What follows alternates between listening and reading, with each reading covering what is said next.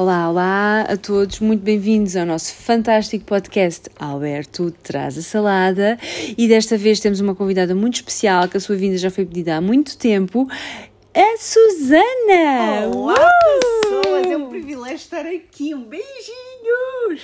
Uh, Susana, desta vez vamos debater uma situação que de certeza tu já viste muitas vezes, muitas vezes na urgência, uh, que é o facto dos doentes engolirem garfos e pilhas.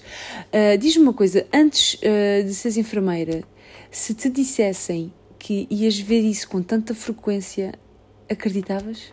Nunca pensei nesse tal comportamento, é de veras incomum, impensável.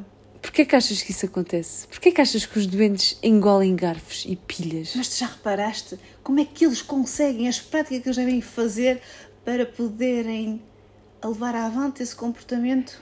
Epá, nunca pensei nisso, mas epá, para mim eles já devem ter visto alguém a fazer.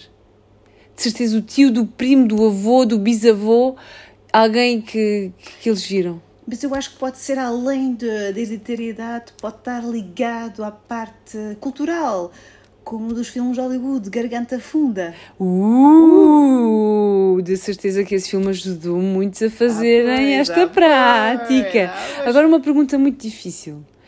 Achas que o Alberto já fez o teste do garfo? É sim. Ah, eles lá na tropa, eles são todos muito direitinhos. Por alguma coisa deve ser. Uh,